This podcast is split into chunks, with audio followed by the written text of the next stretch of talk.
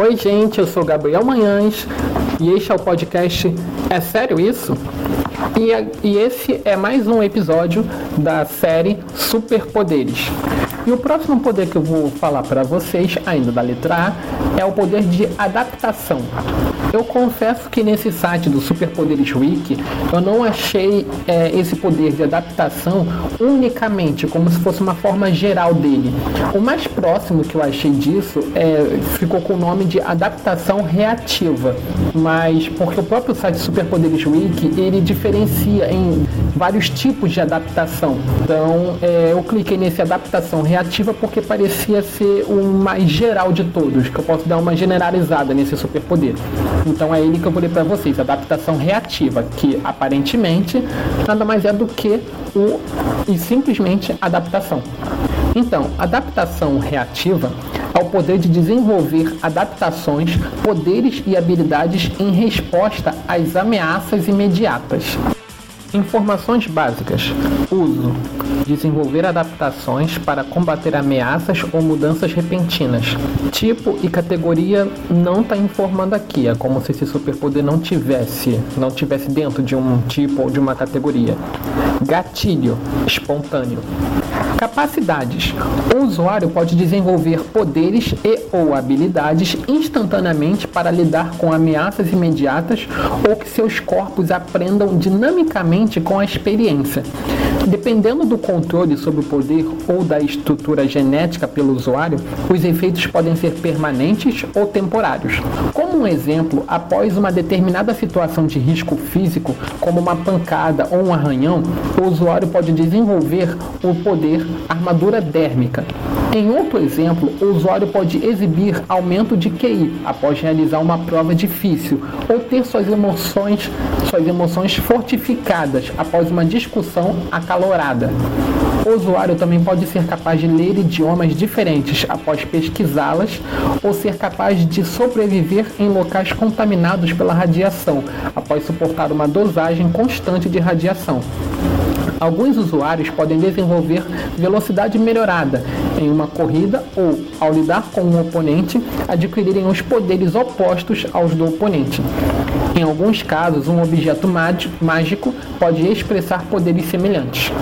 Variações: adaptação absoluta, adaptação ambiental. Agora também vem aqui no site as associações a esse poder de adaptação reativa manipulação de adaptações, armadura adaptativa, regeneração adaptativa, construção de escudo adaptativo, armamento adaptativo, imortalidade, invulnerabilidade, poder reacionário, metamorfose, os usuários podem eventualmente adquirir a evolução, que é um outro superpoder, permitindo que eles adicionem mais e mais adaptações ao seu corpo. Essa habilidade pode permitir que os usuários aprendam quase qualquer outro aprimoramento, incluindo fator de cura regenerativo, que é um superpoder, velocidade melhorada, um outro superpoder, ou inteligência melhorada, que é um outro superpoder. Continuando as associações, se combinada com a autorressurreição, pode-se ganhar a ressurreição adaptativa. E, se combinada com a precognição, pode-se obter a adaptação preemptiva. Limitações. Adaptações podem ser temporárias. Os usuários podem não conseguir controlar as adaptações. Novas adaptações podem surgir sem controle, transformando o usuário em uma monstruosidade. Geralmente, o poder só ativa-se diante de uma ameaça direta ao usuário. Adquirir algumas adaptações podem negar outras adaptações. Por exemplo, aprender respiração subaquática pode impedir a respiração em terra.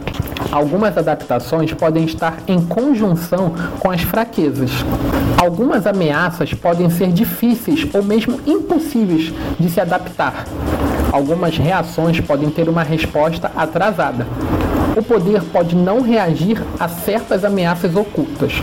Agora, os usuários que têm esse poder de adaptação reativa são marcianos em DC Comics, como por exemplo o Caçador de Marte, é, Amazo em DC Comics, Apocalipse em DC Comics, Max em DC Comics, Armando Munhoz, que é conhecido também como Darwin em Marvel Comics. Heather Cameron, é, ou Salva-Vidas em Marvel Comics. Nanomech em Ben 10. É, Godzilla em Shin Godzilla. Gamera em Gamera. Hominidroides em Os Incríveis. Camilo em League of Legends, o Gigante de Ferro em O Gigante de Ferro e Saiyajins em Dragon Ball e também o SCP-682, Réptil Difícil de Destruir, em Fundação SCP. É, não tem uh, aqui no site objetos que tenham essa habilidade de adaptação reativa.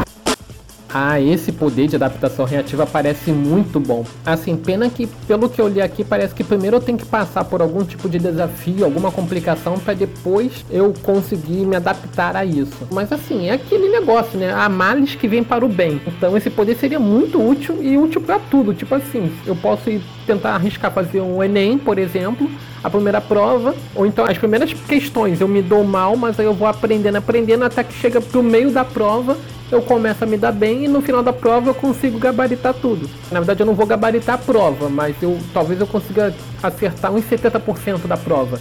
Concurso público, pô, eu posso até falhar no primeiro concurso público, mas aí chega no próximo, eu procuro um que seja bem semelhante que o primeiro que eu fiz e falhei, e aí eu vou conseguir acertar, porque eu vou ter me adaptado àquilo. Isso eu tô falando em termos de aprendizado. Na escola, porra, ia ser útil pra cacete.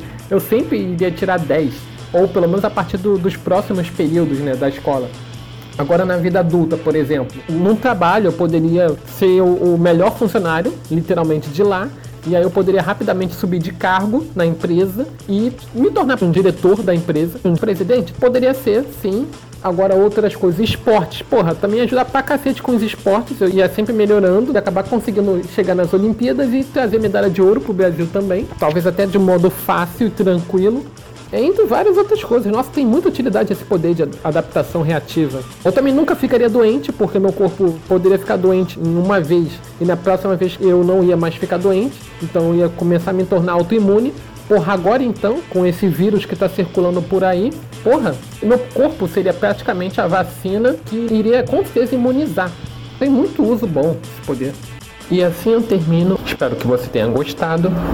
Se gostou, curta e compartilhe com seus amigos. Se não gostou, não curta, mas compartilhe com os amigos que você acredita que vai gostar. E até a próxima.